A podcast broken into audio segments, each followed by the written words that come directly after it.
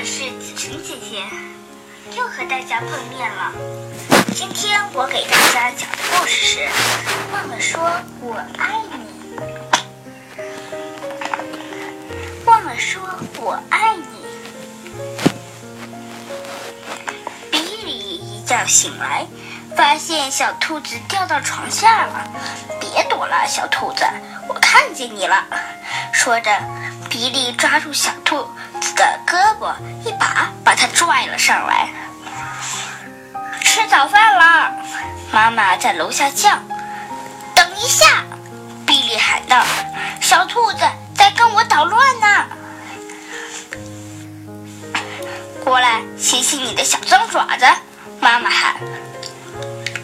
等一下，比利说：“小兔子不肯吃鸡蛋。”快吃啊，小兔子！和小兔子上楼去换衣服。妈妈从门外探进脑袋：“快点穿好，比利！”等一下，比利说：“小兔子好像有点肚子疼。”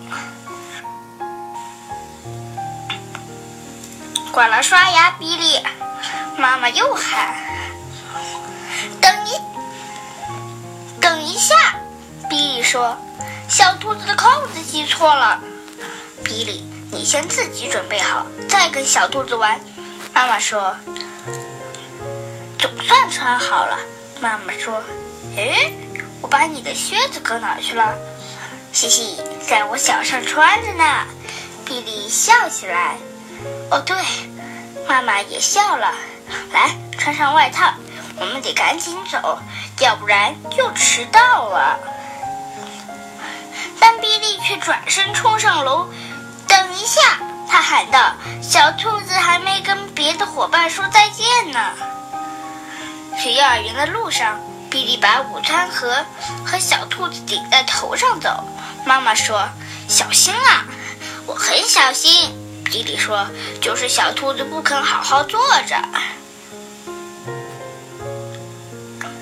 突然，比利的午餐盒掉在地上，摔开了。妈妈生气了：“，这下真的要迟到了！把小兔子给我，赶紧走！”但他们已经太迟了，剩下的路只能跑着去了。啊，你们可算来了！布朗老师说：“我们正担心呢。”对不起，妈妈上接不接下气地说。我得赶紧走，上班已经迟到了。再见，比利。然后他匆匆忙忙的走了。比利脱下外套，有点难过。怎么了，比利？怎么不高兴啊？布朗老师问。比利说：“妈妈没有说我爱你，她总是要说我爱你的。”妈妈走的有点急。布朗老师安慰他：“你的小兔子呢？和它玩一会儿吧，这样就不会太难过了。”可是他们翻遍了比利的口袋，还有他的午餐盒，就是找不到小兔子。你一定是把它落在家里了，布朗老师说。没有，我带着它的。比利哭了起来。午餐盒掉在地上了。我们跑啊跑啊，现在小兔子不见了，我要妈妈。门开了，是妈妈。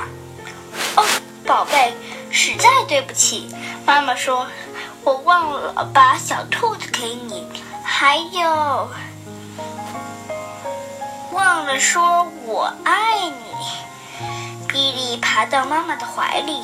妈妈轻轻地给他擦干眼泪。我也爱你，妈妈。比利说。他们紧紧地、紧紧地拥抱在一起。